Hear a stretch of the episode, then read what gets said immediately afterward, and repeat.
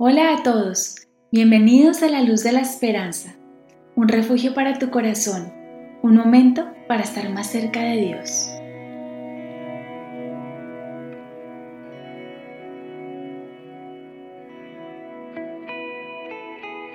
Hola a todos y bienvenidos a la luz de la esperanza. Mi nombre es Angie Pérez y estoy en compañía de Camila Nazar. Y hoy, Cami, vengo a hablar contigo sobre la coherencia eso que hemos hablado en diferentes audios y también escuchamos a diferentes personas, de tener coherencia entre lo que uno dice, piensa y hace. Entonces, mi pregunta a ti es, Cami, ¿qué es la coherencia? Hola, mi Angie, y hola a todas las personas que nos escuchan del otro lado. Bueno, la coherencia. Esa es una de esas palabras como trilladillas así como decimos, que se le ha dado muchísimo palo y que la gente habla mucho sobre eso, pero, pero en realidad, ¿qué es? Bueno, vamos a tratar de dar una definición aquí. Para mí la coherencia es ser leales con nosotros mismos. Es responder a las demandas de ese mundo externo a nosotros, siendo quienes somos, sin desdibujarnos, sin perder nuestro borde, sin perder nuestro marco es actuar desde nuestra definición del mundo y expresar esas emociones que coinciden exactamente con eso que yo pienso. Es decir, pensar, actuar y sentir siendo yo misma. Pero eso requiere volvernos maestros en nosotros mismos. Y voy a rescatar nuevamente esas tres palabras que acabo de decir, pensar, actuar, sentir. Vamos a empezar hablando sobre el pensar. Ser maestros de nosotros mismos en el pensamiento implica saber cómo pienso yo, saber cómo leo yo el mundo, qué pienso de los demás, cómo defino el amor, cómo defino el vínculo, cómo defino lo que es importante para mí. ¿Será que yo ya me di cuenta qué es lo que me gusta y qué es lo que no me gusta? ¿Qué es lo que me sienta bien? ¿Qué tipo de compañías son las que resuenan mejor conmigo y, me, que me hacen sentir libre? ¿Y cuáles me hacen sentir atada y que no pertenezco? ¿Será que yo ya definí cuál es mi meta, para dónde voy en la vida, qué cuáles son mis sueños, cuál es mi propósito? Y además, algo fundamental que a veces olvidamos y quizás debía haberlo mencionado a primeras, ¿qué es lo que me detiene para poder conocerme más a mí mismo? ¿A qué le tengo miedo? ¿Qué es eso que existe todavía en mí que tengo que trabajarlo un montón para sanarlo? ¿Mm? Ahora vamos a hablar de la parte del actual. Una vez uno ha hecho esas reflexiones profundas sobre cómo es que uno, uno piensa, ¿sí? Sobre cuál es como ese lente a través del cual yo observo el mundo y me observo a mí mismo. En términos del actuar, para ser coherentes, tendríamos que ser muy leales con esas reflexiones que yo ya hice y empezar a generar unas acciones y unos comportamientos en mi vida cotidiana en las relaciones más simples y sencillas, desde conmigo misma hasta con los demás que convivo, de una manera que coincidan con esas reflexiones que yo ya hice, que no sean diferentes, sino que vayan alineados hacia un mismo lugar. Es algo así como mantener mi voz y actuar basado en eso que yo creo que es correcto, pero no por capricho o porque me dijeron, sino porque yo profundamente lo, reflexioné y llegué a esas conclusiones. Y en la tercera palabra, en relación al sentir, es para, para ser coherentes en términos de los sentimientos, tenemos que aceptar. Esa es la clave del éxito. Aceptar cómo me estoy sintiendo en ese momento, no quererlo cambiar tan rápido.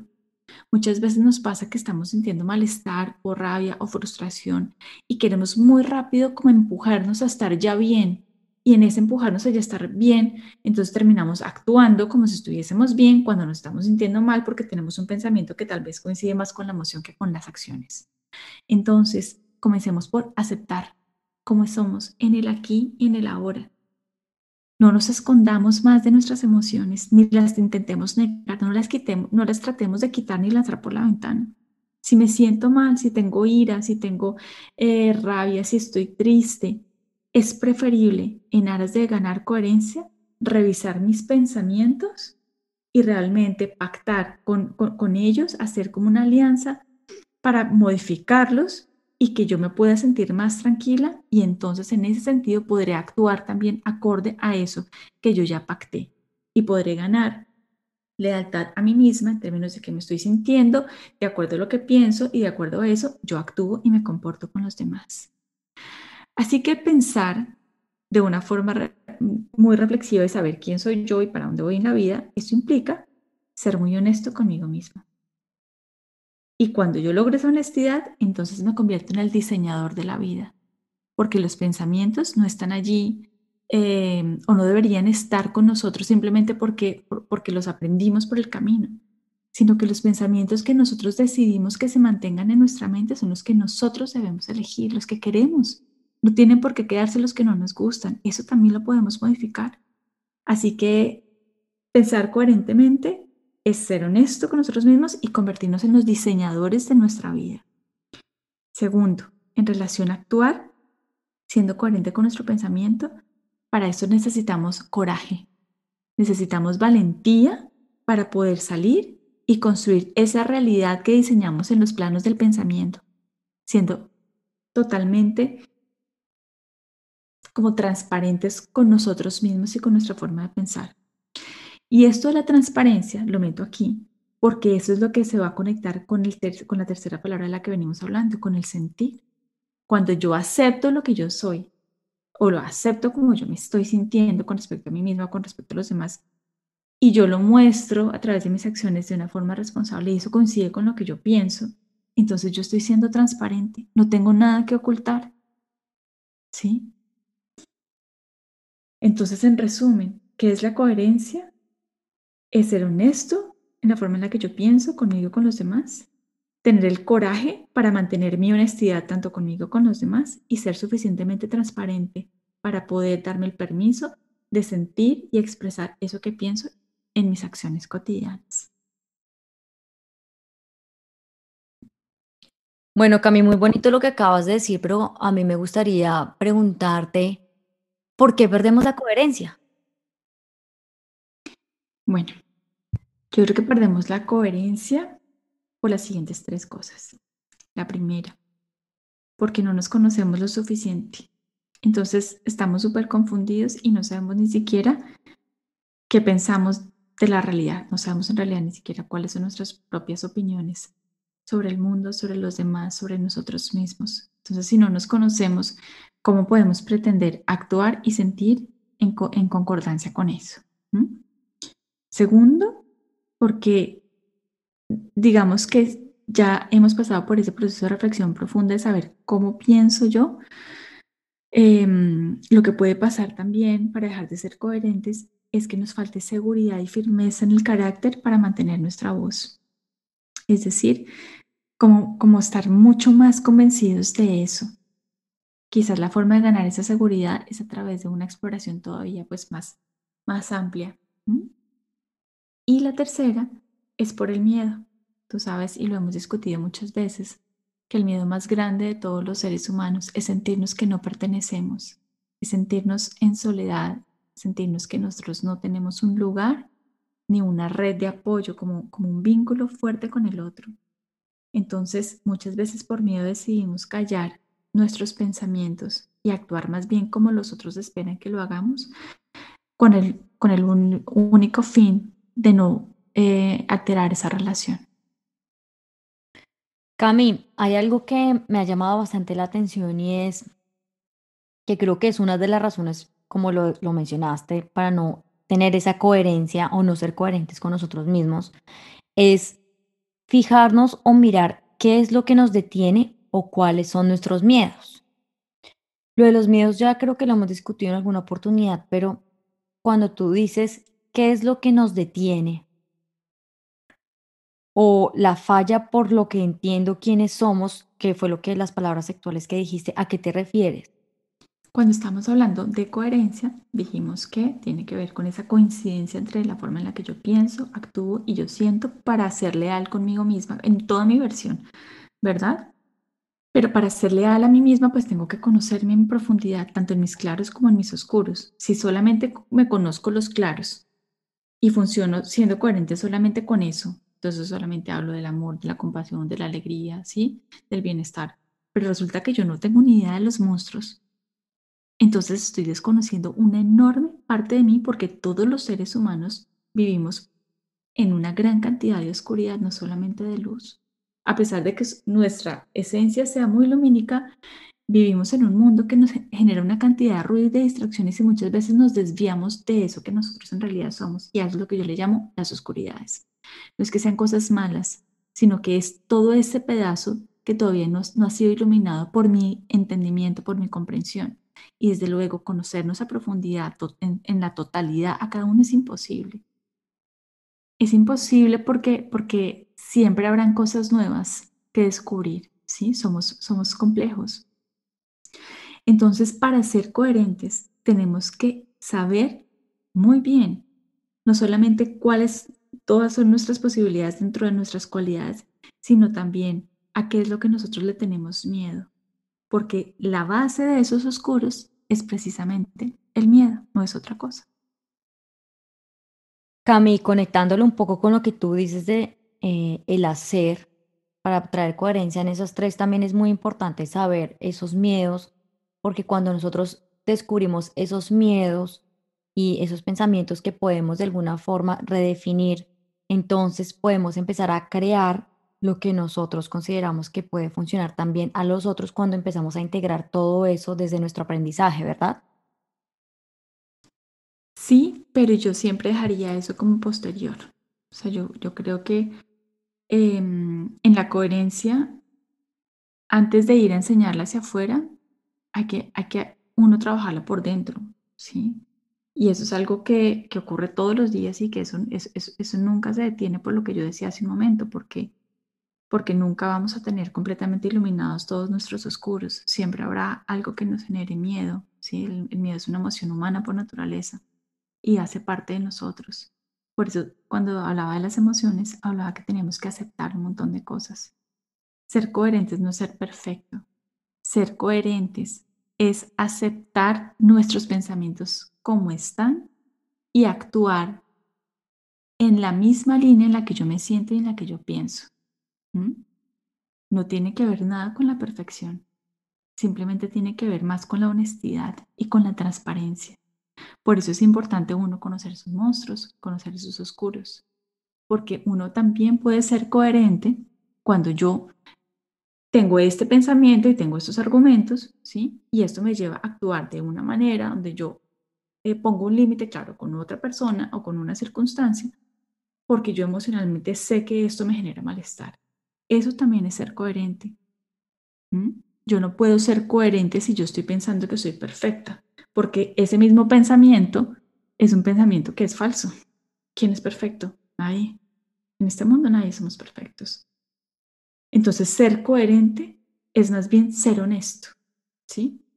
Y tener la capacidad reflexiva de mirarnos a nosotros mismos y poder modificar o evaluar cosas cuando dentro de ese marco de coherencia quizás nosotros estamos lastimando a alguien más o lastimándonos a nosotros mismos. Todo siempre es modificable esa forma de pensamiento que nosotros analizamos y que entendemos que nos gusta, que no nos gusta, cuál es mi propósito, cuál es nuestra meta, todo eso se está actualizando día a día. Lo que uno piensa en el, en aquí, en el ahora, en el hoy, quizás en dos o tres semanas te leíste otro libro o tuviste una meditación muy profunda o una experiencia muy fuerte de vida, una experiencia límite que hizo que se te moviera tu sistema de creencias y entonces se va a modificar. Eso es completamente dinámico.